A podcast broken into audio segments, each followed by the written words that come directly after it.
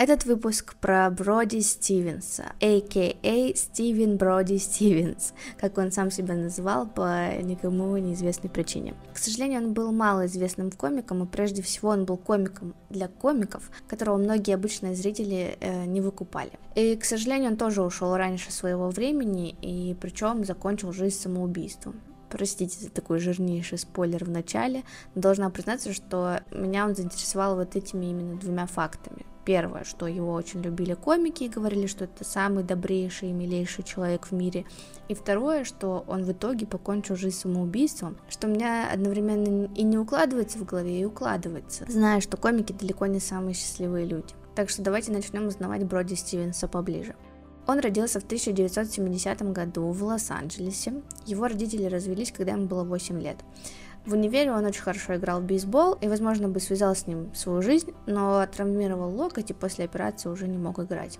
И насколько я поняла, тогда вот он проявлял именно себя как командный игрок. Он не пытался быть звездой, а он скорее был надежным товарищем для всех и поддержкой. И еще тогда он какими-то своими действиями начал смешить людей, а, заряжал их своим задором, и, видимо, ему это понравилось, он решил попробовать себя в стендапе. Вначале он выступал с классической комедией наблюдений, пытался быть э, Сайнфилдом. И при этом постепенно, чувствуя себя все более комфортно на сцене, он позволял проявляться своей личности. И чем больше он показывал именно себя на сцене, тем больше он понимал, что это работает и нравится людям, особенно комикам, которые говорили ему продолжай в том же духе. И так он и постепенно обрел свой стиль. На самом деле его стиль сложно описать, потому что это необычные шутки, у него, в принципе, почти нет шуток с привычными там сетапами и панчлайнами. Зачастую он просто повторяет какие-то свои коронные реплики, орет на зрителей или психует, но это видно, что по-доброму. Или, например, он просто может что-то очень детально рассказывать, и от этого становится смешно. Ну вот, например, Билл Бёрр а, говорил, что они как-то с женой были в сторе, и Броди вышел на сцену и просто описывал квартиру своей мечты. Типа, заходите в спальню, там то-то и то-то. И вот так очень долго это описывал, и они с женой просто усыкались от смеха.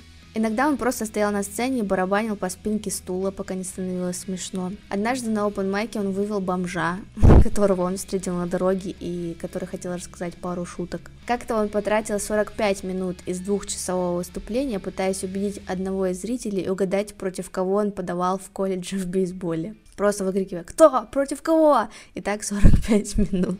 Если кто-то не смеялся или сидел в закрытой позе, он начинал доставать его, чтобы тот рассмеялся благодаря вот этому своему яркому и позитивному настрою, тому, что он всегда пробивал публику и заставлял все-таки их смеяться, его позвали работать на разогреве комедийных э, ТВ-шоу. Ну вот, например, как наш Ургант. Перед тем, как начать снимать передачу, в зал выходит какой-то чувак и общается с публикой, настраивает ее, веселит, чтобы когда уже вышел сам ведущий, они были заряжены давать хорошую реакцию. И вот Броди отработал таких две с половиной тысячи шоу и даже больше.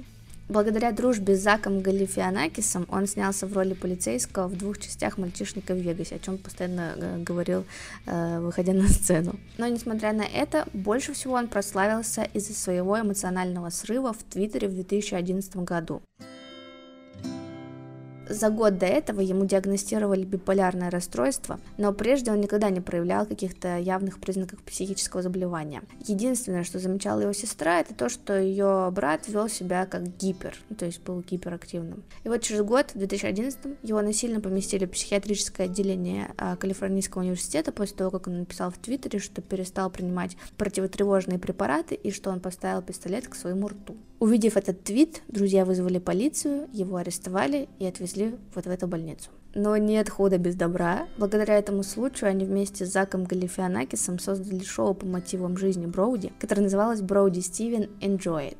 Это честное и временами безумное исследование, которое следует за комиком через его выступления, маниакальные вспышки, его попытки восстановить почти все мосты, которые он сжег в Голливуде. А я так понимаю, там что-то было снято вживую, что-то по сценарию, но этот сценарий тоже по мотивам его жизни. Шоу выходило по воскресеньям на Comedy Central в 2013 и даже имело определенный успех. В том числе благодаря этому шоу люди больше узнали о ментальных расстройствах, а те люди, которые болели ими, писали э, им письма с благодарностями, что это шоу им немного даже помогало справиться с этим. После этого он выступал у Конана, снял полчаса своего стендапа тоже для Comedy Central, и также начал больше рассказывать на сцене о своих проблемах с психическим здоровьем. Казалось бы, все наладилось, все круто. Он занял один из самых престижных слотов э, на комедийной сцене Лос-Анджелеса. Это последний слот в Comedy Store. Этот слот известен как э, слот Сэма Киннисона, тоже печально известный комик, который выступал очень ярко, пробивал любого зрителя, даже который уже устал от стендапа и в стельку пьян, э, он это делал так, что после Сэма уже было невозможно выступать. И вот на его месте стал выступать Броуди. Как-то еще до этого Крис Дели рассказывал, что Броуди как-то выступал в сторе, у них были слоты по 15 минут. И он так разносил, что когда 15 минут закончились, ему надо было уходить. И зрители начали кричать, типа, нет, не уходи. И следующий комик сказал Броуди, типа, блин, ты так разносишь, да пофиг, забирай мои 15 минут.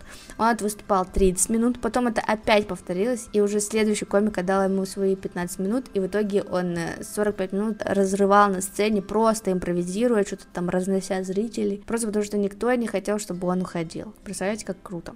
В большинстве случаев биполярное расстройство проявляется в более молодом возрасте, и Стивенс, которому на момент э, первого полноценного приступа было 40 лет, э, был исключением. И вот в таком уже возрасте, взрослым и осознанным, ему пришлось сталкиваться с такими проблемами. За несколько месяцев до своей смерти он начал расстраиваться из-за своих лекарств, он считал, что они притупляют его эмоции, и он перестал их принимать, и как он позже объяснил своему менеджеру, что снова вот начал чувствовать адреналин от выступления на сцене, например. Но без лекарств он был эмоционально неустойчив и нестабилен, и вроде он записался к врачу и хотел вернуться к лекарствам.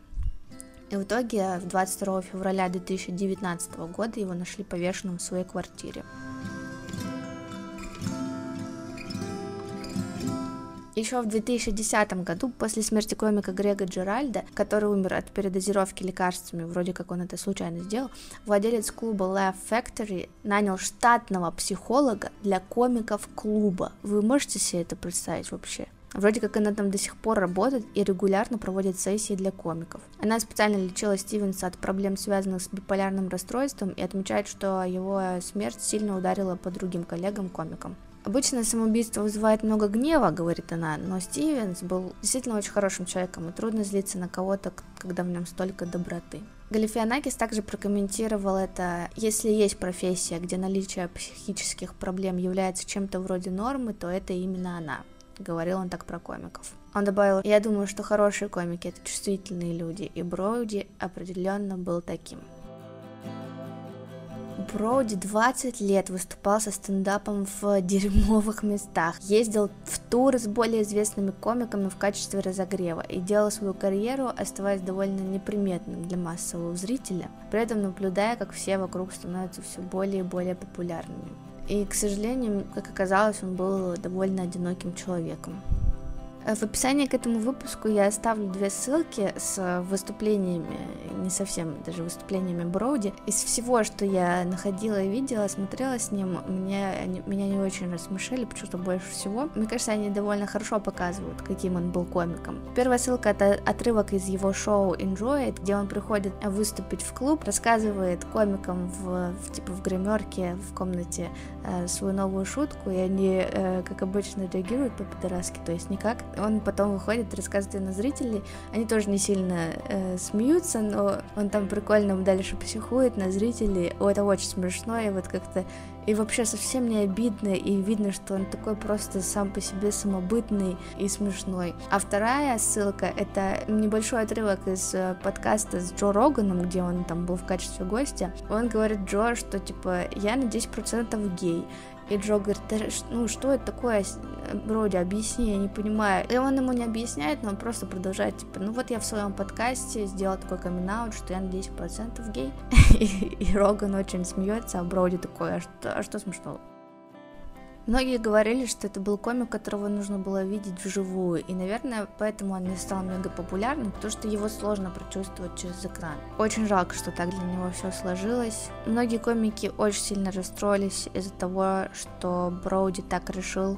И в конце просто хочу процитировать то, что писал в Твиттере после его смерти, по-моему, Пэт Освальд.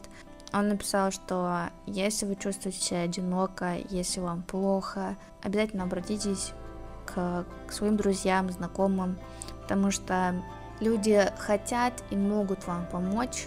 Возможно, они просто не знают, что эта помощь вам нужна. Я думаю, что вот как раз-таки многие не знали, что Броуди действительно нужна такая помощь. и поэтому так сложилось. Возможно, он бы все равно бы это сделал. То, что биполярное расстройство и психические заболевания это все-таки серьезное дело. Как говорит Нагиев, берегите себя. Всем пока!